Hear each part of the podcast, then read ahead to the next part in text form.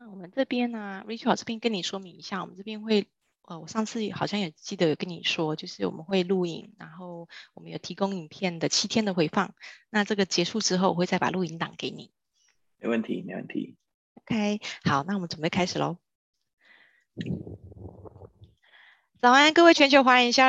学院的会员们，大家早！我们现在呢是早上的八点整，每周一、二、三、五早上的八点到九点，学院都用多元的主题在空中和大家相见。请大家有空的时候呢，搜寻全球华人营销学院的脸书专业，我们都在脸书专业上面有给大家今天的课程速记以及我们的。呃，每日的课程预告，好，那我们的影片呢，同样在录影当中哈、我们的讲座每天都会录影，但是呢，我们只提供七天的回放，请大家把握时间哈、那就是呃呃要。如果想要回看的话呢，一定要在这七天内，因为七天后它就会在云端上面自动消失喽。那如果请大家在聆听的过程中有任何的疑问的话呢，也请在聊天室上面提问，讲师跟我会在统一在八点五十分的时候为大家做回复。今天非常开心邀请到我们这位重量级的嘉宾，怎怎么说他是重量级呢？我在邀请他的时候非常的忐忑，但是呢。欧阳总经理呢，他是非常的一口气的就非常阿萨里就答应了哈。安口食品机械呢，大家如果有先去看一下他们的网页哦，他们如果说。他们的网页做的是第二名，那真的没有人敢说是第一名了。我觉得真的是非常的棒，然后有非常多国的语系在在在在这个网页上面，呃，有做这样子的一个内容的呈现。好，那所以我们今天呢，邀请到欧阳志成总经理来帮我们分享冰山下的这个客户需求究竟要怎么挖掘呢？B to B 网站英文内容行销的呈现与流程非常适合，就是各位如果有做外贸或者是 B to B 外外销的，都非常适合聆听这个主题哟。那我们来用最热烈的掌声欢迎我们欧阳志成总经理。好，谢谢伟荣，谢谢伟荣啊，也谢谢大家今天一早的时间，然后来听我这边的分享。好，那我先把我的投影片分享出来。好，大家有看到吗？有，很清楚。好，就今天很高兴能够这个伟荣给我这个机会，能够在这边跟大家分享一下这个我们 B to B 的行销跟网站的一些部分。那我先简单介绍一下我自己。那我叫 Richard，然后姓欧阳，名志成。那我其实目前在安口食品机械是我们家的家族企业。那我是企业第二代。那我二零一四年接总经理到现在。其实过程中就是呃，也帮公司不管是在网络行销，甚至在生产上面，都做了一些事情。那今天也能够把这样的一个经验跟过程，能够跟大家所做一个分享。那其实我觉得在公司里面网络行销蛮特别的。其实不是我开始做，而是我父亲开始做。我父亲其实那时候在一九九七年就开始做网络行销。那这个过程中，其实我也跟他学习了非常多。那我们也希望能够把这样的基础一直往上垫。那我们也希望能够把这样的一个经验跟大家来做一个分享。那我们公司是食品机器，安口食品机器。那我们公司的使命是希望能够成为让全世界都能享受安心可口美食的一个推手。那我们的这样的一个食品机器，其实卖到全世界各地，都是做到各国的种族食品。所以呢，我们其实希望能够把一个家乡味的料理，能够传递到全世界各地，让每一个人在不同的国家、不同的地点。都可以享受到他们家乡味的一个美食，这个是我们想要传递的一个温度跟价值。那我们其实在这个销售上面，我们在一九七八年成立，那其实目前已经成立了四十三年。那我们在全球有三个地方的据点，那我们的这个总部是在新北市的三峡。那我们在美国洛杉矶有个分公司去销售跟售后服务。那我们有超过三十三个以上的这个机器的产品，那生产的三百种以上不同的食物的一个种族食品。那我们其实把我们的产品目前也销售到了全世界一百一十二个国家。那这一百一十二个国家都有我们的设备到全世界各地。那很多人其实到这里的时候都会问我说：“哇，那你们全世界是不是到处有据点呢？甚至说你们是不是全全全世界这一百一十二个国家都有你们代理商跟经销商？”其实也没有，我们其实真的在全世界的代理商跟经销商大概就呃十几个，然后到二十个左右的代理商跟经销商。那刚才有跟各位介绍，我们在美国有一个分公司。然后在总部在台湾三峡，那我们其实也就才这个在公司其实也一百多人，一百出头人，所以其实并没有这么多的资源。那很多这样的一个部分，其实都是靠我们的网络来去协助我们的这个设备去做一个推广跟推销。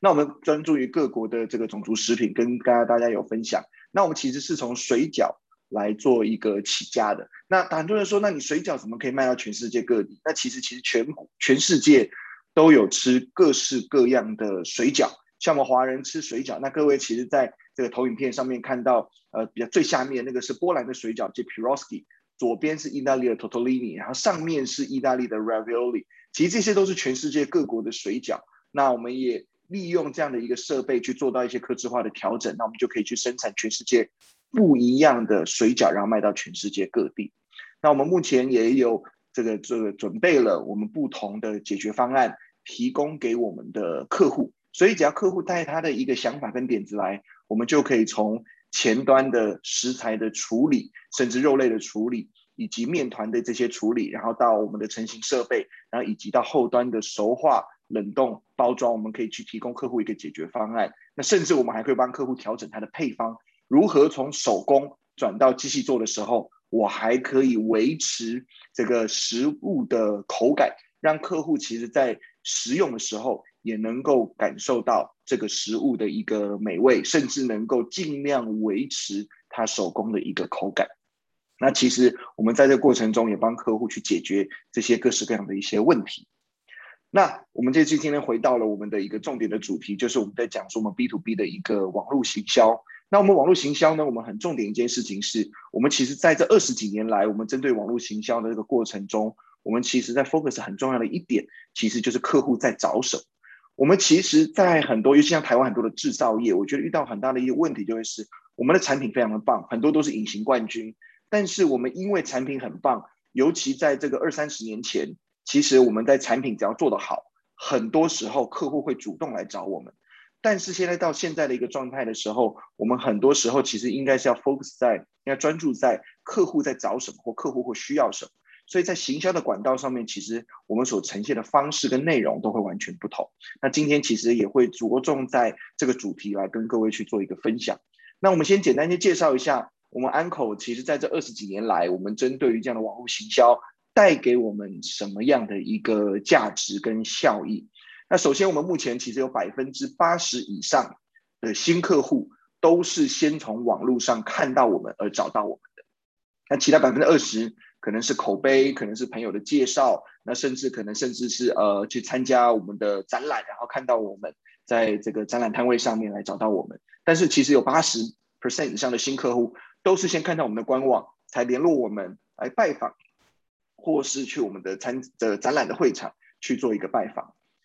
另外，我们其实销售到全世界一百一十二个国家，以及我们每一个月，其实我们的网络的一个素材，不管是官网，不管是脸书，不管是各式各样的平台，我们都曝光到全世界一百九十个国家以上。那少则一百九十国，多则有时候到一百九十五、一百九十六。那其实我们这个这个统计呢，是从 Google 的 Analytics GA 我们来看到的。那我们看到，其实从网络上各个国家来我们的官网的时候，每个月其实都有不同的国家来来来来来拜访。那其实，在联合国登记的国家其实是一百九十五国。好，那我们再加上台湾一百九十六国，那包含其实还有全世界不同的一些地区，大概两百上下。好，那所以其实，在不同的国家跟区域里面，我们大概都会曝光大概一百九十国，就大概将近九成、八成到九成以上。所以其实就算是我们没有飞到这些国家，没有到这个地方展览。但是我们的网站就像是我们的业务员一样，二十四小时一一年三百六十五天，不停的协助我们去做这样的一个资讯的推广以及价值的传递。那另外，我们每个月所收到网络来的询问要买机器的这个询问函，都有在五百封以上。所以这些的价值对我们来说，我们在二十几年来，虽然我们投资的不少，其实也有非常多的一个一个一个一个一个叠交好了或陷阱好了。但是其实中间这个过程中也带给我们很多的一个价值，所以让我们其实在这个这个事业在经营的过程中，我们在推销的过程中也帮助我们其实轻松非常多。那以前其实像我父亲一样，他们其实都是去参展，他们带着一卡皮箱走天下。我想这个是很多中小企业老板其实非常知道的一件事情。我们其实一卡皮箱走天下，每一年我们可能去参加，以前我们可能参加六到七个国际展。我们目前其实，在疫情之前，我们每一年大概也是参加大概五到七个不等的国际展。那有些是我们自己去参展，有些是我们的代理商或经销商去协助我们参展。那其实像我们在德国展为例，我们一年去的呃，可能三年或两年才去才才有一次的这个样的展览。但是我每次去展览，可能包含我们的这个货运的费用啊、人员吃住啊、装潢等等之类，我们可能一次的展览可能要耗费台台币三百万左右。那因为我们每一次去展览，我们要展，我们要运机器过去，要海运，然后甚至可能还有好几个人员，然后再去那边参展。那在这个五到六天的展览期间，我们花了台币将近三百万，但是可能获得了大概两百多封的询问函，所以平均大家可以算一下，每一封的询问函大概就是台币一万五千块。而这一万五千块里面，其实我们就在里面，然后再去搜寻，哎，可能有多少都是有效的客户等等等等之类。但是我们在网络行销里面，各位我们刚才所看到，当我们每一个月可能获得五百，甚至之前都都有大概七百封的询问函的时候，然后再加上，然后再成，那再再用我们的在网络行销所投入的成本，我们在平均一封的询问函成本大概四百块，可能之前在可能还低一点，可能三百多块。大家可以看到，从网络获得的询问函跟我们展览所获得的名片，其实这个意义是一样的，但是它的成本却相差非常非常多。不过呢，很多人说，那网络来的询问函很多都是无效的。我说的确也是，网络来的询问函很多都无效的，因为在很多在网络的询问函，就像是各位现在其实手上的手机点开来，直接到我们公司的官网，马上各位就可以下个询问函，比你要买一张机票飞到德国还要订住宿费用，然后还要买一买一张六十块欧元的门票，然后走进去。当你走个两天到三天，终于看到安口的摊位走进来跟我做拜访，其实他所耗费的资源跟代价是完全不同。所以在网络行销上，本来他所投注的这个代价，或者说他能够接触你跟你说下询问函的这样的一个成本是非常非常差异非常大的。所以其实，在网络上有很多的无效询问函，这是理所当然。所以像各位所看到我们的机器，它其实是属于餐厅、中央厨房或食品厂用的。但是我们其实之前有很多的家庭主妇也都会下询问函跟我们说，哎，你们有卖家庭用的这个水饺机？那我们其实我们中间也花了很多时间去过滤掉这样子的一些无效询问函，或是来这个单单只是询问的部分。但是其实我们老实说，如果在网络行销上我们能够做好这样子前面的一个内容的一个过滤甚至整理的时候，说不定这样网络来的询问函，可能譬举例来说，可能十封里面有一封或两封，甚至可能五封。是有效的时候，各位其实可以看看，就算是一封四千块，甚至一封可能两千块，都比我在展览会场所获得的这个询问函的价格，其实要低非常多。所以其实我们长久下来也看到这样的一个效益，所以我们还是持续投资在这样的一个网络行销。那其实这样的一个比较，也给各位其实可以做一个参考。那其实，在网络行销上，对我们来讲，其实最重要的一件事情，其实是我们会讲是体验。什么叫体验？最重要的是，其实使用者体验。我们很多在以前，甚至我们自己其实犯的错误是，我们其实设的网站，甚至网站里面的内容，我们很多时候都是以我们自己的角度来出发。我们会说我们的产品有多好，哇，我们这个机器哇，速度可以多快，我们一个小时可以做一万颗甚至两万颗的水饺，然后我们这样子的一个产能多快，甚至我们的节能能够更好。然后甚至呢，我们这样子的一个都是用这个这个呃呃食品等级的一个材料，但是我们从一开始来看，客户可能一点都不在乎，他不在乎你客这个机器的外形，他不在乎你目前的产能，因为对客户来说，我们卖的是食品厂跟中央厨房，甚至食品业者，对他们来说最重要的一件事情是你的机器能不能生产出来跟我想要的外形一模一样。能不能生产出来跟我的口感的想象一模一样的食品的的这个这个质感？那反而在使用者的需求上，才是我们在网站跟内容上面最需要关注的东西。所以呢，我们后来其实在这个使用者体验，我们使用了一个叫做顾客体验地图。其实也不是说我们从一开始做网络行销就用这件事情。那从我父亲那个时候开始，因为我父亲其实并不是。这个工程背景出身，他其实是园艺系毕业，所以对他来说，其实像这样子的一个销售，对我父亲来说，其实是如何展现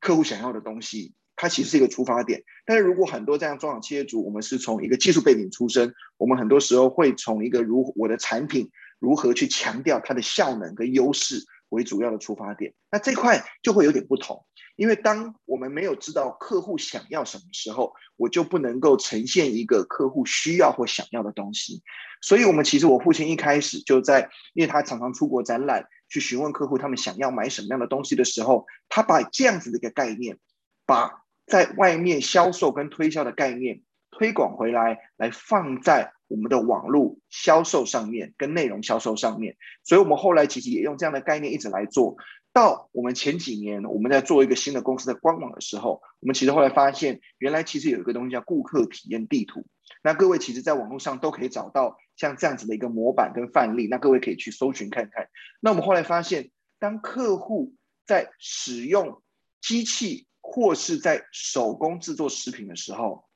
他可能会遇到跟发现。在过程中有一点点的一个问题，包含啊，我现在产能不足怎么办？我现在的水饺包完之后，我放到冷冻库，冷冻会破，那我要怎么去处理？它其实会在生产甚至在销售的过程中会遇到各式各样的问题，而他如何把这些的问题在 Google 上面，现在云端现在可能大家都用 Google 来找问题或找资讯，他们可能也会在 Google 上面找到我如何来解决我目前所需要的这些的问题。而这样子的一个问题，在搜寻上面，可能也会因为这样的问题找到我们公司的网站，因为我们公司的内容有呈现类似的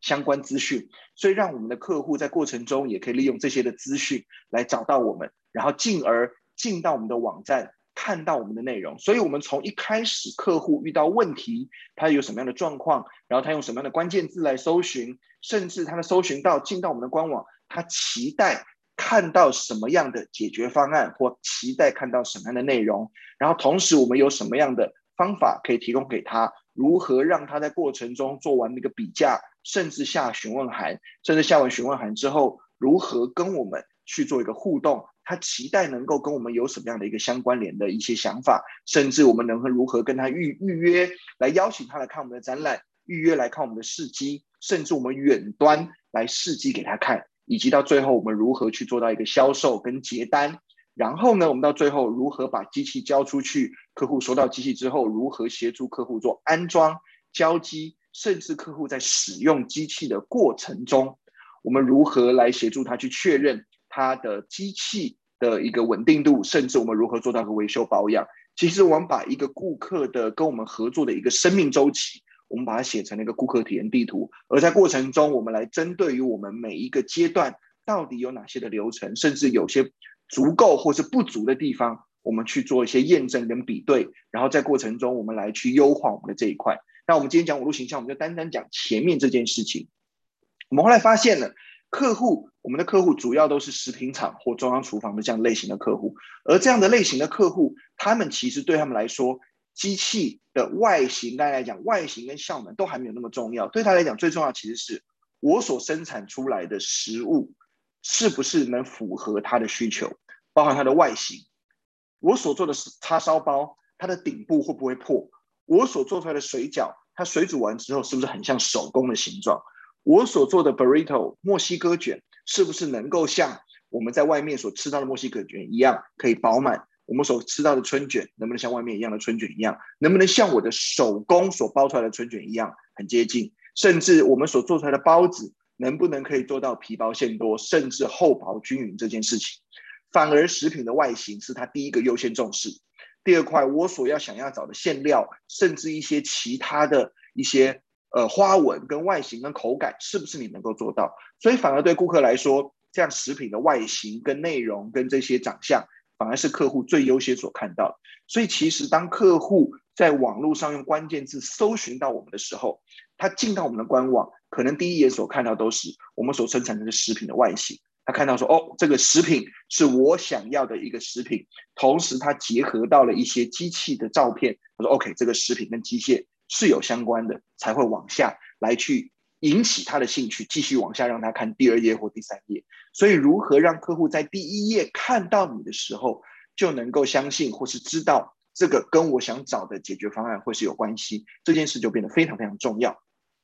那另外一块，我如何让客户可以找到我们？所以其实，在关键字上面会非常重要。很多人我们在网络行销上面，其实都知道一件事情，很多人在讲说产品关键字非常重要。但是产品关键字包含这个 SEO 跟 SEM，那很多人就想说，这个 SEO 的这个搜寻引擎最佳化的关键字我要怎么做？那很多时候呢，其实我们在看，其实它会有一些些的不同跟区分的。那包含我们在产品关键字上面，我们有分 B to C 跟 B to B，因为我们所面对的客户会不同。像我们在这边所按到的这个例子来看，我们用一个莲雾来说，如果是 B to C 的话，一般的客户他会有一个感性跟冲动的一个需求。举例来说，免运费、新鲜最低价，可能对很多消费者来说，哦，这个对他来讲可能是一个诱因。屏东有机哦，这从产地有机的对我来说是很有价值。早上订，下午送到家。我只要想吃莲雾的时候，我马上就可以收到。哦，这跟杨贵妃想要吃荔枝是一样的概念。所以，利用这样的感性跟冲动的关键字的结合，对客户来说，这个可能是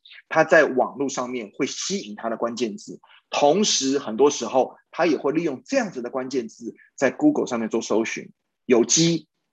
黑金刚莲雾，然后如何是免运费、新鲜这件事情，对他来说，他可能是会在 Google 上面搜寻的关键字。但在 B to B 来说，我们卖的可能是一个商家，所以对他来说，他可能会对的是一个是一个更理性的一个部分，包含这样子的一个供应商是长什么样子，我所要的一个规格是长什么样子，他所需要的认证，他所需要的一些供货，甚至一些价格的稳定系统，那能不能外销，他所搜寻、那所看的关键词会完全不同。所以我们在这样子一个部分上面，针对我们的官网，就会针对我们客户所会要的下的询询问函或下的关键字。会有所不同。那 B to C 一般来讲是对消费者，但是 B to B 很多时候我们面对的是一个公司的采购，而这个采购人员他要的是什么？老板交付给他一个命令，我现在需要找一个食品设备，他如何在最短的时间之内下一个关键字找到符合他需求的产品？所以对他来说可能会下一个水饺机、水饺机械制造商。甚至水饺机器的一个制造商，然后后面可能会加一个食品等级，或是供应商等等等之类，去作为它的一个产品的一个长尾的关键词。那换另外一个例子来说，我们其实很之前很常举的一个例子，叫纸杯。如果在 B to C 里面来讲，我们可能就在在 Google 里面，我们就直接打纸杯。那 Google 里面就出现哇，PC Home 啊，Momo 啊，很多可能两亿页甚至五亿页的这个这个这个页面，然后出现都是纸杯相关的页面，包含。这个 B to B 呃 PC Home 啊，Momo 啊，什么各式各样的虾皮卖纸杯的这个部分，但是他们这些人想买的可能一条两条的纸杯，但是如果是 B to B 的时候，他们想要买的可能是一个货柜两个货柜，他不会花时间去搜寻这一亿页跟两亿页的页面，所以他可能会在 Google 的关键字里面，我会搜寻八盎司无印刷纸杯供应商或是工厂，那在里面的内容，我们会发现他可能会把尺寸、把规格放进去。让他在搜寻的页面跟精准度会越来越好，节省他的时间。所以这是 B to B 跟 B to C 的客户他们会搜寻的关键字里面会不同的一个地方。所以很多人在这个网络行销上会说，如何在搜寻引擎最佳化 SEO 这个部分来看。那 SEO 其实最简单一件事情是，我们这个页面，假设我的客户现在要找一个烧麦机，他可能会打 Shumai Machine 或 Shumai Making Machine 等等等等之类，而这个 Shumai Machine 可能是他。在网络上，在 Google 上面会打的关键字，那以前最传统的 SEO 来看，或最基本的 SEO 来看，就是你从你的标题、你的页面的内容有多少的文字跟 Show My Machine 有相关。所以很久以前，可能呃在最一开始的时候，只要 SEO 的概念就会是，如果我打一个关键字，里面文章内容有多少跟 Show My Machine 有相关，代表它的相关性越大。所以呢，搜寻引擎就会优先推广。所以到后来，有一些行销公司就会在有些作弊的方式，在一个页面里面 出现了无数个 Shumai Machine，甚至各位可以看到，可能在这个白色的页面底下，可能他用零点二的字型，然后打了可能一百个 Shumai Machine，然后用白色的字去隐藏在这里，可能让大家看不到。但是他去欺骗搜寻引擎，以为让这个东西的关相关性会非常非常高。但是其实后来这个现在搜寻引擎越来越聪明之后，这些东西都一点用都没有了。很多时候到现在，其实内容才是最重要的一个关键点。好，那我们如何让那搜寻引擎怎么看？他是看这个页面吗？不是。其实各位可以用滑鼠点到这个任何的网站的页面，然后按右键选下一个检视原始码，就会看到像这样子的一个 HTML 的一个页面。那搜寻引擎的，我们讲 Spider 这件事情，就搜寻引擎的机器人，他们就会抓里面的这样的一个内容，去看到底里面有多少跟 Human Machine 有相关。那因为现在的 Google 或各世界的搜寻引擎，他们会看结构化的文字，在结构化的文字对他们来说，他比较好知道你的标题、文章内容、小标，他们会觉得你这个网站是有被维护，而且是有相关性的，然后甚至是有人在维护，他们对于这样子的一个网站内容的的分数会不会更高？所以各位可以看到，所有的 title 这里面的内容都有出现非常多的 human machine，甚至各位可以看到在下面你们所放上去的照片。甚至照片的标题也都跟 human machine 可能会有些相关，所以很多人会误会会会有一些的漏失到，甚至我放上照片可能没有关系，我就随便放一个有随便打名的照片，但是其实在 SEO 来讲都是一个可以加分跟可以一个有相关的一个可能性，所以在这些地方上面都还是会有非常多的一个一个功课我们可以来做。那很多人来说，那其实我们做了 SEO 之后，我们很多人会做一个搜寻引擎的行销。最简单一件事情就叫做 Google AdWords，各位可能都有在这个 Google 里面，甚至以前我们可能在雅虎奇摩里面有下过雅虎关键字，所以其实就是在关键字广告这件事情上面，我们如何在一个关键字广告上面可以能够去协助我的网站去做个推销。那但是其实我们在中小企业里面，我们的资源其实有限，我们没有办法像这些大公司一样去拓展很多的这个市场跟广告，所以很多时候我们在广告上面必须斤斤计较。所以很多时候我们在 Google 关键字上面，我们会有一些取舍。举例来说，我们现在在放上面举了一个例子，跟各位做个分享。这个是 Apple，我们打一个 Apple 会出现 Apple 的官方网站，下面就是 Apple 的一个网，那个这个这个自然搜寻的网址。那其实对我来说，这个是一个很好的一个的例子，也是一个最不好的例子。怎么说呢？如果是我们中小企业的网站的话，如果我打了一个关键字，在这个国家如果可以出现到第一页，其实我就不需要。去下这个关键字广告，因为其实像这样子的一个网站里面，如果我可以下到第一页，对我来说，我跟在座的各位我可能不确定，但是对我来说，我一开始在搜寻一个关键字所出现的页面，我的习惯来说，我是先去找自然搜寻流量的第一位，因为这个是 Google 所分析出来演算法丢出来的给我，我觉得它的相关性可能更高。如果我在第一页找不到我想要的东西，我才会去点广告。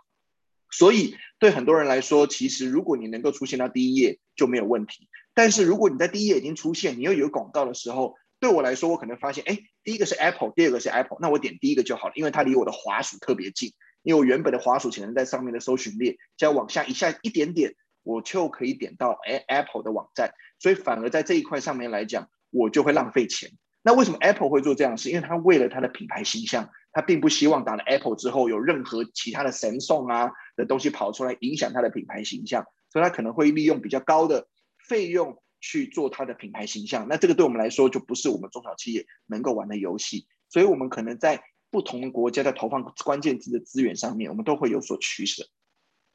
那很多时候呢，像我们卖到全世界各地，坑或甚至各位想要做外销的时候，其实语言上面来讲非常重要。为什么？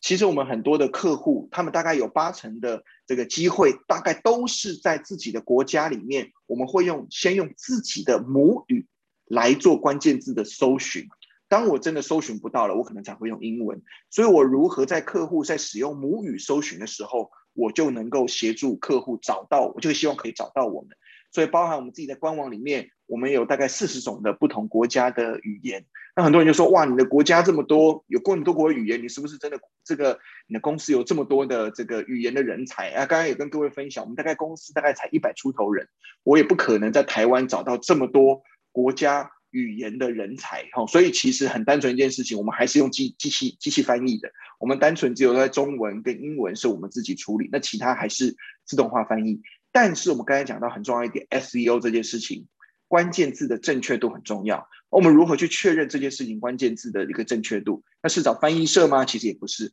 我们有很单纯的一个免费工具，它其实叫 Wikipedia。如果我们打了一个关键字在我们的官网里面，其实我们在 Wikipedia 里面的左下方，其实都会有各式各样各国的语言，可以让我们去做选择。我们就可以看到这个 Arancini 这样子的一个食品。其实，在其他各国里面，跟不同的语言，它会是怎么叫？我们可以利用这样的工具去确保我们的关键字在各国的翻译是正确的。而这样的工具其实就可以让我们来确保我们的 SEO 的关键词能够让客户用正确的母语去搜寻的时候，用他们的母语来搜寻的时候，我们能够提供正确的语言提供给他们，让他们去做这个中间的一些转换。所以这个就是一个小技巧来分享给大家。那另外一块，其实内容对整个网络行销来讲，其实才是最重要的一件事情。怎么说呢？我们其实，在很多时候，我们希望能够让我们的业务员在跟客户在说明，像我们这个业务经理现在说明，跟客户在说明我们的小笼汤包如何做到皮薄馅多，而且还有汤汁。在制作的过程中，我们要如何去制作它的皮？然后，甚至馅料在准备上面，我们要如何去做准备？在生产过程中，我们如何来去确保这件事情？我们如何让一个业务员在跟客户说服的过程中，来呈现给给给我们的业给我们的客户，让客户在第一时间点就感受到有一个业务员，坐在面前跟我做说明，说我如何能够呈现给他一个符合他需求的产品。所以我们在不同的网站上面会有很多不同的内容，而这样的内容就类似我们的业务员来呈现给我们。所以我们会在官网上面会有非常多的文案内容，以及从呈现的外形跟客户说我们如何能呈现一个他想要的外形，以及我们会提供给客户一个解决方案的一个网站。那我们公司其实有两到三个不同的网站，那这个是第二个是解决方案的网站。我们会提供给客户说，其实有一个客户之前在他们的生产过程中遇到什么样的问题，举例来说，刚刚皮包馅多，或是这是一个在日本银座的一个面包店。他们当初想要生产一个巧克力的一个面包，而在过程中他们遇到了什么样的问题？甚至说他们找到日本的供应机械的供应商，发现机械供应商可能太贵了，而且无法让他们负担，也没办法解决他们的问题，然后来找到我们，我们利用什么样的方式去协助他解决，然后去协助他解决跟扩展他的产能，然后中间我们解决了什么样的问题？那很多时候在客户在搜寻供应商的过程中。他们也会需要发现我将遇到的问题如何让供应商协助我解决，所以借由这样不同解决的过程、跟解决的方案、跟文案中，让客户其实可以看到我们在解决问题的能力上面，以及甚至客户可以发现原来他的问题跟我非常非常的接近，我可以找 Uncle 帮我协助我解决，然后让能够协助他去往下去拓展他的生意。那甚至我们也。利用了一些这类似类似新闻平台，但是其实也是请我们的网络行销的公司去协助我们去做安排的。我们这个一个客户叫 Jollibee，它是菲律宾最大的素食连锁餐厅，它在菲律宾大概比麦当劳还大，然后在全世界各地也有非常多的这个连锁店，那甚至也开到美国，他们叫快乐风，叫 Jollibee。那我们也说明到说，这个客户其实跟我们合作，他用我们的设备生产出来什么样的一个食品。而这样的食品呢，其实，在过程中帮他们去提供了什么样的一个效益？那我们把中间跟他合作的过程，协助他这个这个规划的产线以及能够达成的效益，去协助他把这样的故事写出来。所以，客户不管是从这样子的一个解决方案，甚至到像这样子的一个品牌销售上面的一个故事，都能够协助客户在过程中。说服他，我们其实在过程中能够有协助他什么样的一个地方？我们不管包含协助了小客户到大客户，以及各式各样的配方。那在过程中，我们其实也提供了很多不同的一些电子报。那很多人其实像我自己以前其实非常不喜欢电子报，我们是觉得像这样的一个电子报，对客户来说真的，是对我来说都是一个很浪费时间的东西。我如何要花时间去看这样的一个电子报？但是其实我们的电子报是希望提供客户。一样是不同的价值。我们刚才讲到了，我能够提供一些解决方案，一些甚至我们有一些呃品牌宣传的一些价值之外，很多的时候，我们的客户在经营事业的过程中，他们会看到我如何找得到一个新产品。我水饺卖了过去，卖了可能卖了几十年了，我真的红海市场每一颗大概都是用几毛钱的卖精力来算的。但是接下来我有没有一些新的可能性？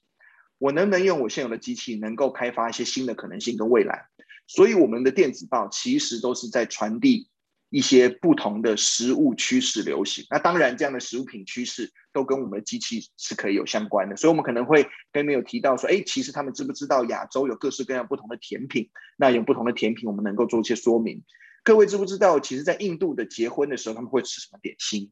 欧洲波兰他们结婚的时候会吃什么点心？华人在结婚的时候可能会有什么点心？那当然，我们所介绍的点心都是我们机器可以生产出来的食物。所以，持续不断的去播放跟推播给客户知道，我们其实对于食品的了解跟食品趋势是了解的，所以客户未来有一些各式各样的需求都会来找到我们，然后来提供给客户这样的一个概念。那包含我们在 Facebook 也会用一些不同可能比较轻松的一些文案，这个提供给客户，让客户能够看到我们这些过程的一些价值。那甚至我们在 YouTube 里面，在影片上面，我们也传递了一些的很多的影片，因为其实对我们来说，很多的影片，呃，我们的机器其实因为它是比较复杂的东西，它不是像一个李正品一样，可能一支笔、一个笔记本，我们可能几张照片，我们可以看得出来它的精致度、它的优势。但是我们的机器，我们怎么外形看起来就硬邦邦的一台机器，就像是我们前面所看到的这样子的一个 Facebook 的一个机器的照片一样，看起来就是一台机器，银色的不锈钢，我看不出来它到底有什么优势。我说破嘴说破说这个机器可以生产一万颗两万颗，啊，都是你在说，我又不知道它真是假。所以其实影片真的对我们来说，它其实才是非常非常重要。我如何在短短的一分钟、这个两分钟、三分钟的影片里面，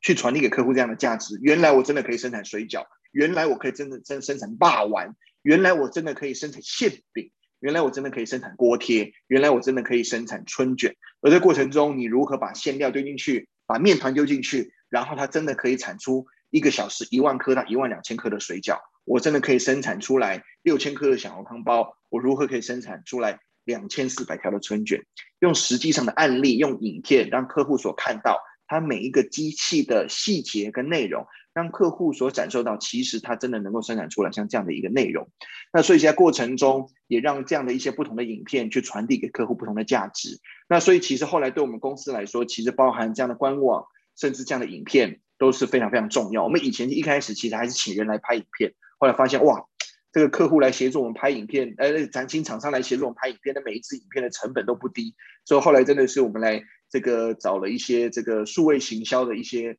这个毕业的这个同事，年轻的美眉，好让他们有他们的创意，可能用手机用这个相机，他们其实简单来拍，我们会发现他拍的可能比我们以前找来的这些行销公司的影片的这个这个这个内容更好。但反正我们就不停的拍，不停的上，那用不同的这些文案一直去传递给这些客户。那其实慢慢慢慢，其实社群媒体虽然我们是 B to B，虽然我们卖的是设备，虽然我们卖的是这个高单价产品。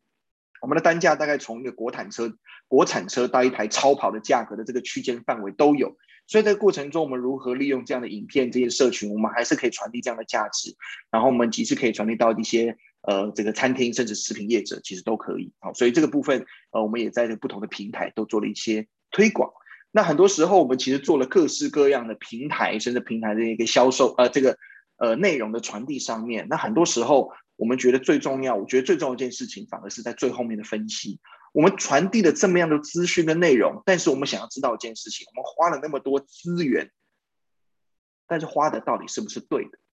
所以反而这个分析的过程，对我们来讲，其实才是更重要的一件事情。所以包含我们要传递什么样的内容，我们会利用很多 Google 上面的网络的一个免费资源，包含这个 Google Trends。我们在 Google Trends 它是一个网站，那上面可以打上不同国家。啊，我们可以用不同的国家或者是全球，用不同的这个关键字，我们来做搜寻。哪些的关键字在全世界它的搜寻热度是最高？各位看，你可以看到烧麦有不同的拼法，而这些的拼法在全世界各地，甚至不同的国家跟区域有不同的热度。那我们就在选择关键字的时候，可以给我们做个选择。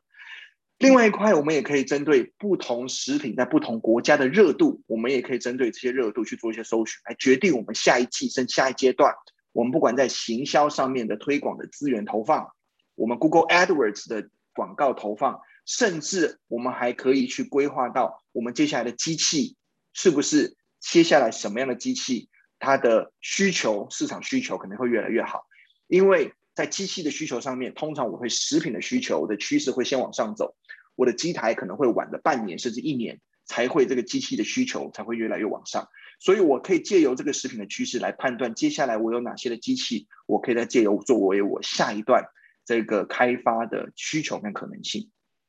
那另外，我们在官网在做完的时候，我们也都会利用 Google Analytics 这样子的一个工具，去置放到我们 Google 的我们在网页上面的每一页，然后利用这样的一个简单的一个免费工具，去协助我们去做搜寻，在整体的流量上面，哪一些的页面是客户最喜欢看的，哪一些的页面。客户在搜寻、在观看的过程中，他所浏览的时间最短，甚至可能都会从这个页面所离开。我们可以看到，我们整个网站里面哪些页面是我们最弱的，哪一些页面是最强的。那另外，我们可以看到这些客户看完这些页面之后会往哪边走，我们要去加强哪些的内容。所以，利用这样的 Google Analytics，我们可以好好的来分析这些客户的使用习惯，然后来去一再去比对我们当初的顾客体验地图，来去确认一下。客户所看的内容跟我所想象的一不一样，而在借由这个过程中，就不断的来做一些微调。好，所以我们其实，在网站上的这个部分的维护，其实我们都有一个小组，包括有的负责内容，有的负责文案，有的负责翻译，有的负责美工，那也有的负责这样子一个更新。所以，我们花了一些资源跟时间来去做这些事情，其实为的就会是去搜寻啊，去获取这一封一封的询问函，因为每一封的询问函。对我来说都是一个有望的订单，哦，所以我们就花了比较多资源在这件事情上面。所以，我们现在的网站已经经营到现在一个 B to B 网站，我们大概目前一个月的浏览人的浏览的人数，大概有时候平均大概可以到四万到五万人到浏览的人数。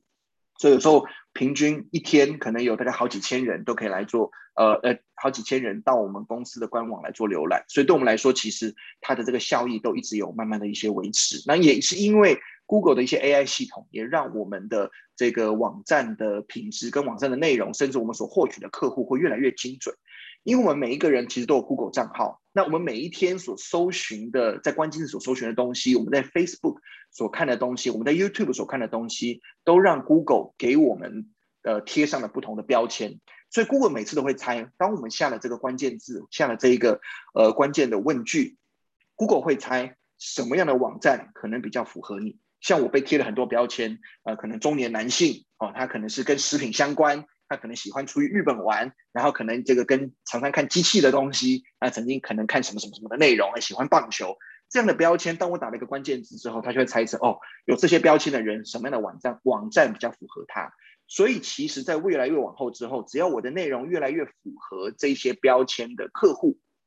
未来这些标签的客户，Google 就会优先推荐我们的网站给他，所以我们会越在 Google 在未来的 AI 的过程中，它会越来越贴近这件事情。所以各位如果做了一个新官网或者是一个新的内容，初期它的跳出率、它离开率可能会很高，但是我们只要内容正确，只要符合我们的 TA 目标客群，它未来它的跳出率会越来越低，甚至我们要去不断更新的内容，让这些的内容，这样这些符合这些 TA 的客户会愿意在这边待的越来越久。那这个部分都会是其实在接下来内容行销上面非常非常重要的一件事情，如何符合 B to B，甚至如何符合这些中央食品啊、中央厨房甚至食品厂客户他们想看的内容，让他们留下来。所以未来可能这些家庭主妇就越来越不容易找到我的网站，但是可能做食品厂、做餐厅的会越容易找到我的网站，甚至他可能只要打一个 machine 或打一个 food 就会看到我的网站。这个就会是未来可能 Google 很有机会会走到的一个方向。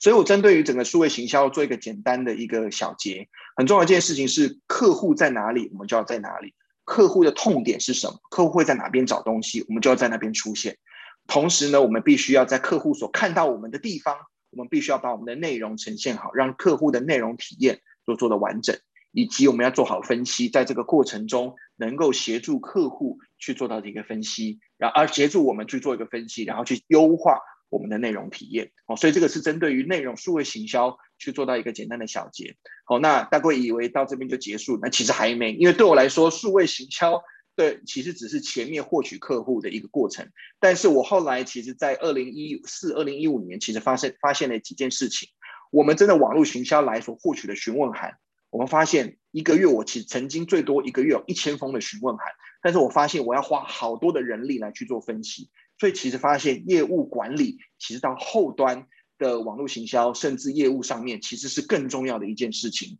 我如何让我的销售管理模式有不同的改变？很多时候我们会发现，我们来了网络很多的询问函，但是我花了很多时间，我并不能确定。我们刚才讲到，有很多来询问价钱的，有很多是像这个呃家庭主妇来询问这个有没有家用版的这个水饺机，但是目前我都没有的时候。我如何让我的业务把他的资源花在最有价值的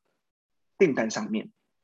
如果我的资深业务，我希望他把时间都花在有望结的订单，而且那个订单的这个单价是高的，我才能够提高我的效率。我如何在前端的询问函，我就可以做好分类，让我最资深的业务可以去负责最重要的询问函，能够让我比较之前的业务能够才从前面学习看到客户的趋势跟优点。那这些部分就如何从一个销售管理模式上的改变。所以我在二零一六年，我导入了一个顾客关系管理的系统，其实叫 Salesforce。哦，那各位其实知道这个系统，知道哦，它一个很著名的点，它就是全财新五百大的客户都用哦，所以它是一个非常强大的 CRM 系统。那第二个，各位都一定所知道，就它真的很贵。好，但是呢，所以各位不一定，如果要用 CRM 的话，不一定要用 Salesforce。那当初我选择用这套系统的原因，是因为我在美国有分公司，我们有国外的一个呃呃呃员工伙伴。那同时，我有国外不同的经销商跟代理商。然后同时，我在公司内部有做不同的数位转型，那需要做一些系统的借接跟串接。那它后来对我来说，它其实它的弹性跟未来的发展性其实比较好，所以我花了比较多的这个费用去买了这样子的一个销这个 CRM 的系统。那其实这件事情最重要的一件事情是，我把整个销售 CIM 的销售管理给标准化。那其实 CIM 的一个是一个利用一个系统流程，各位所看到的其实是在系这个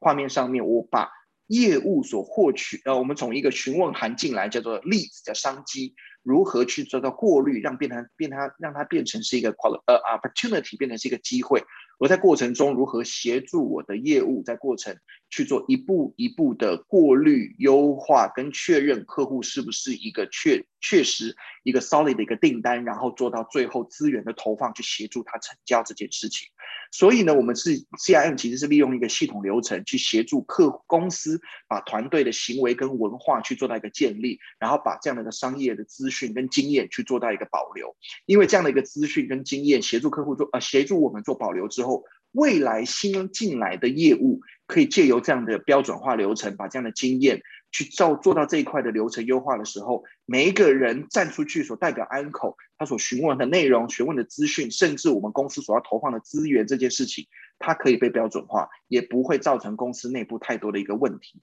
但是老实说，我们在公司在导入的过程中，也遇到很多的状况和问题，因为我们有很多资深的业务，他已经很习惯，包含我父亲也是。他也很奇怪他天生做业务的方式。我凭我的感觉，我问了这个问题，感觉客户回答了这个，他应该就是有询问函，啊，应该就是有机会。那我每次我问客，我问我父亲说：“那你为什么会问这些问题？那你问完这个问题，客户回了这个问题之后，你为什么又问再问下一个问题？”对他来说，他是靠天分在做生意，他不容易把他的想法。我父亲是个天生的业务员，他不容易把他的想法说出来，甚至不容易把他的想法标准化交给我的业务。当他是公司最厉害的业务的时候，但他又期待每个业务又长得像他一样，但是他又说不清楚他到底是问了什么问题，能够去确认这个客户是有机会。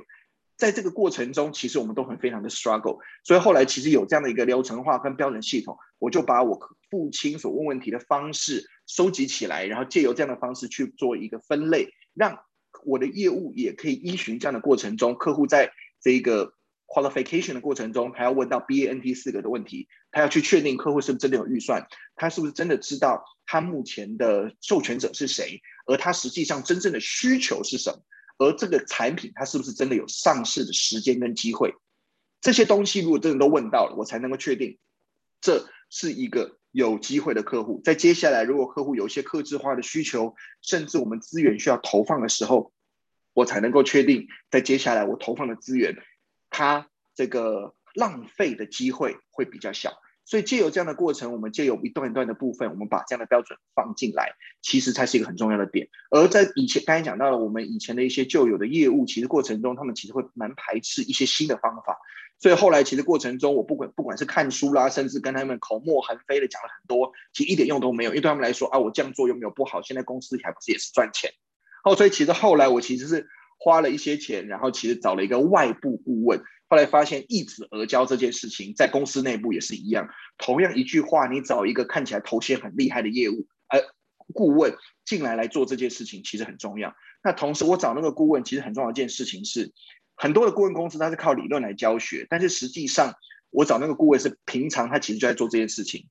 呃，甚至说他也在这样子的一个环境底下沉浸过。那这个顾问他也有一些教练式技巧的能力，所以我那个顾问呢，其实进来之后，其实有点像是带着一个团体的 workshop 的概念，在过程中不仅仅是做协助这些呃询问函跟 SOP 的定义，同时还针对作为这些团队教练的概念，如何把这群伙伴去带到同样的目的、同样的方向，而且去接受同样的方法。所以在这个过程中，从一个这个商业环境的一个定义，甚至还因为他有教练的概念跟技巧，所以甚至还还有教练的证照。所以，他针对于人性的觉察也很很清楚，知道他们到底问问题点是什么，什么对他们来讲是会卡关的。所以，等等这样的问题，对我们在团体的 workshop 里面，反而如何让大家愿意往同样的方向走，这件事情更重要。但是这些东西 SOP 定下去之后，放回系统里面，大家跟着做，我们在整体的优化上面，甚至在业务管理上面变得更容易。我的在一些无效的询问函，我在最前面可能就可以做一些调整。好，所以我们今天在最后呢，就这这真的是最后了哈。各位做一个总结，在网络行销上面，我们会从客户的需求出发，而客户在哪里，我们就要广占那些的环境。那我们用内容为王，分析改进。而在业务管理里面，我们要如何去确保这个询问函的品质？在不好的询问函，我们在前面可以做过滤掉，把优质的询问函留给我们最资深跟最有效的业务，再赶快去增加他们的结单的频率跟机会。而如何在中中间的过程中，我们去优化我们彼此的这些的效率。好，所以这个在过程中，呃，也是把我们这几年的一些经验来跟各位去做个分享。那今天也很感谢各位花这么多时间，哦，听我这个口沫横飞，哦，这样分享了这个在将近五十分钟。那各位如果有任何的问题，也欢迎各位跟我联络。那我们可以做一些在网络行销上，甚至在业务管理上的一些交流。好，谢谢。哎呦，太棒了！谢谢 Richard。欸、对，我们停留，我们停留在这一页一下，让大家有时间把你的 email 抄下来。就是我我刚刚就是。在那个聊天室上面跟他说，有问题记得提问哦。那大家是不是跟我一样很专心在听，然后没有没有时间可以分神这样？真的是满满的干货哦。所以就是谢谢谢谢，我自己也都来不及抄哎，我就想说我今天晚上回去一定要看第二次的回放。谢谢谢谢。那所以呃，如果大家想要找到 Richard 呢，这边就是有 Richard at Anko 哈 A N K O。Dot com dot tw，那对对，那大家也可以扫一下这个 QR code，加一下那个 Richard LinkedIn。好，那这边呢，就是我觉得这 这五十分钟听不够哎，听不够，真的感觉可以拆解成三个小时哦，它变成一个 一个非常带状的，谢谢谢谢对，这是真的是一个非常含金量非常高的一个五十分钟的短讲。虽然是五十分钟，我觉得那个里面塞的含金量大概真的有三个小时。嗯，谢谢。就是要看三次的回 放去消化它，这样。好哦，那 Richard，那个我们这个画面呢，啊，我先我先把它拿起来，因为我想要给大家看一个，大家刚刚一直在听 Richard 在分享他的呃官网，对不对啊？那我们现在呢，就是给大家，我就找了一下这个 Richard 他们公司的官网哈，然后我我现在呢，我分享给大家看。好，就是我们我们实际上来让一下 Anko Anko 食品机械的官网好了哈，那大家可以看一下，就是说这个是这个是 Uncle 的首页。好，那这边这边 Richard 你就 你可以先稍事休息一下。好，因为我想要带大 家看一下，就是说 Uncle 的网页到底就是做的，为什么我刚刚说他如果讲第二，真的没有人敢说他是第一个，就是。是我们首先看到不只是它的品牌色哈，就是非常的一致，然后它的每一个呃分类哈，就是每一个，你看这个是流畅。OK，然后这边有一些，嗯，就是很不错的一个哦，最上面这边有这样子联络资讯，然后美国美国的公司以及总公司，然后这边有一个搜寻框，那这搜寻框对对于 Google 的搜寻来说是一个非常重要的一个一个 index 一个指标，就是你这个搜寻搜寻框在越清楚的地方，然后还有你的 anchoring 哈，就是你的这个询问函的这位置都非常的到位，然后大家看一下，刚刚 Richard 说他们有四十个四十个语系，对不对？四十种语系，嗯，对，所以就在这里，大家可以看到，就是这各种各各式各样的语系，然后英文的在这边哈。那我们呢，我们先给大家看一下，先给大家看一下他们的其中一支影片好了，一支就好哈。来，大家看一下，我们可以花大概这支我刚刚看应该是一分钟左右。对。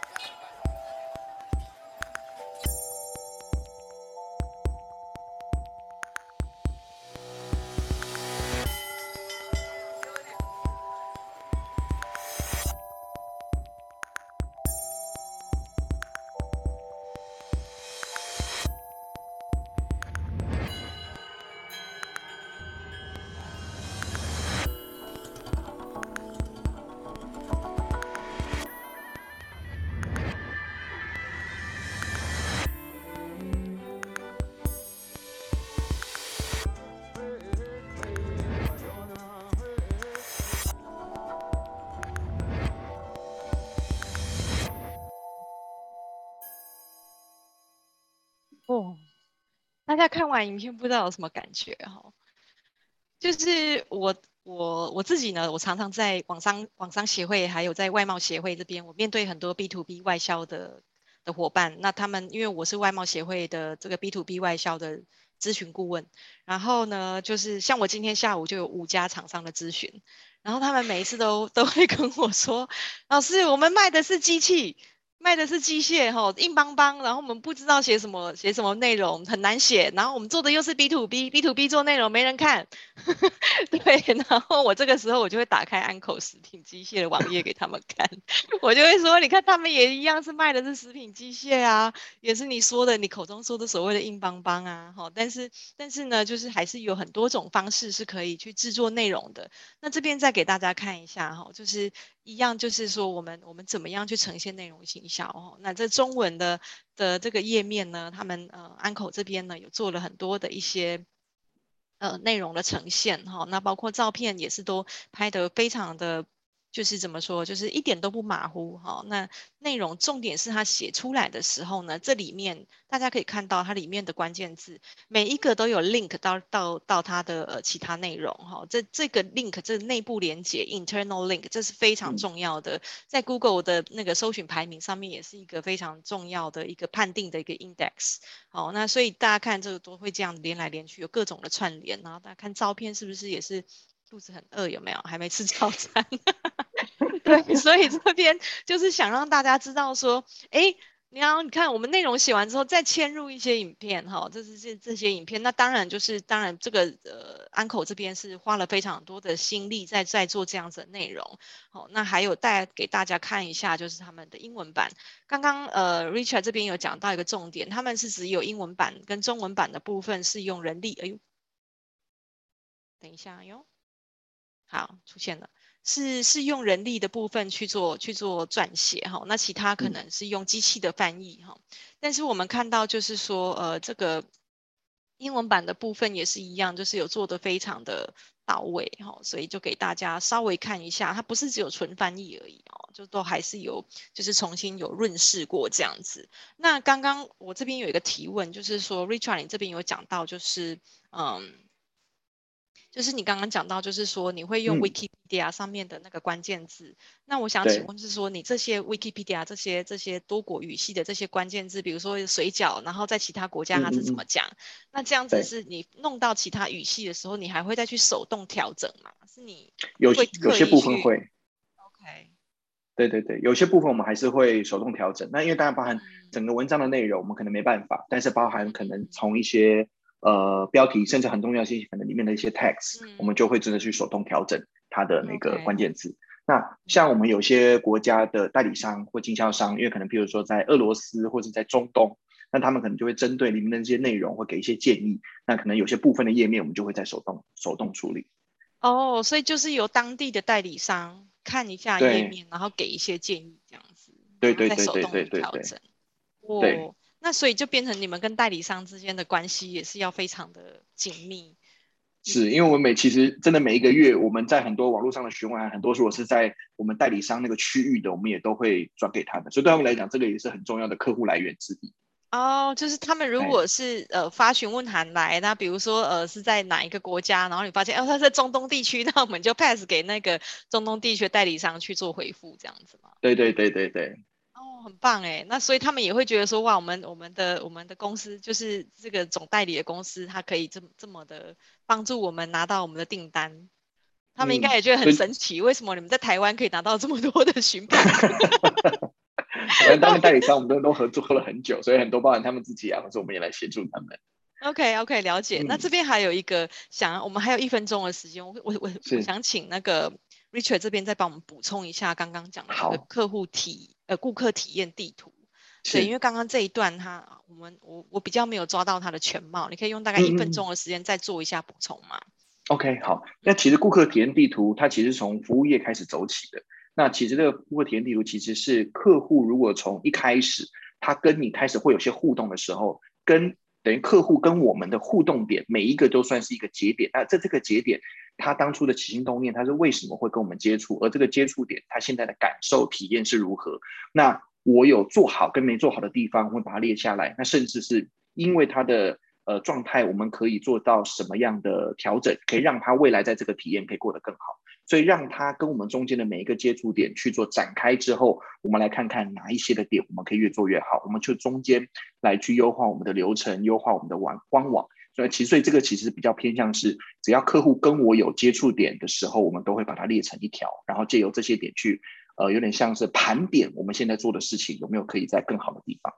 OK，那所以那个所谓的接触点，嗯、它可能是从网络上面路径去做分析，就是可能是 GA 的后台的路径，就是它究竟怎么跟你们去做第一次的接触，然后它的流程是怎么样，然后所以你们会依据 GA 后台的数字去规划出这样的顾客体验地图，我理解对吗？对对对，所以可能，譬如说像分析来看的话，我们可以看到哪一些的页面它可能是比较弱的页面，那些页面的离开率或跳出率比较高，嗯、或者看的时间特别短，那可能就是客户在那一个关呃跟我们接触点上面，他的体验比较没这么好，这是我们的一个判断的可能的依据。那甚至很多人在延伸的时候，甚至延伸点是当客户跟我们开始，我们有回信的时候，客户的感受如何？客户进到我们的工厂来，第一眼看到的这个大厅有什么样的感觉？甚至有试机的时候会有什么样的感觉？延伸下去，其实可以延伸到客户跟我们相遇、接触、沟通的每一个每一个节点。哦，天哪，这里面有太多宝可以挖了。这其实 我觉得有点。是，我觉得里面，我我觉得里面我看到我听到的其实是以前我是在得到 APP 里面听到一个良宁的产品思维三十讲，啊那一堂课我觉得非常非常有价值。它里面就讲到了一个旅馆，它利用顾客体验地图去优化它的服务流程。那后来我也正从那个林明章老师，超级数字的林明章老师那边也有学到了这一套，然后我们就哎真的回来回我们公司来去做一些盘点，我发现其实真的可以优化蛮多东西的。哇塞，这个可以再跟您邀一堂课吗？体验地图如何优化？可能找林明章老师，他可能 找更找 MJ 老师是吧？MJ 老师，我能，我如果学院能够邀到他，我的人生成就就真的是圆满了。没问题，老师那个课是可以收费而且秒杀的。真真的真的真的没没错。好哦，那我们今天时间真的是非常的有限，那今天邀请到 Richard 是我真的是毕生的荣幸，非常感谢，就是 Richard 今天愿意帮我们这样子做一个这么精彩的演讲哈。好，那我给大家就是在在一个呃预告哈，就是今天。还是一样，我们就热情掌声，就是 谢谢欧阳，谢谢大家，谢谢大家，谢谢大家。好，那我们明天呢？我们明天同一时间有一个讲座呢，也是一样，也是一个重量级的嘉宾，也是我在网商协会的好朋友。哦，那阿浪老师他来第二次喽。好，蔡建朗老师上次敲碗说要听第二场的，我听到你们的心声了哈，立马排在十月有没有哈？所以这个呢，呃，阿浪老师明天要帮我们带来讲题呢，是阿里巴巴平台的数位贸易以及数据的分析。所以我们大家明天八点准时在空中见哦，不要迟到哦，明天。同样是干货满满的一天哈，那谢谢欧阳志成总经理，那我们明天见喽，谢谢，谢谢大家，拜拜，谢谢，拜拜，拜拜。好哟，那我们就下线喽，谢谢，拜拜。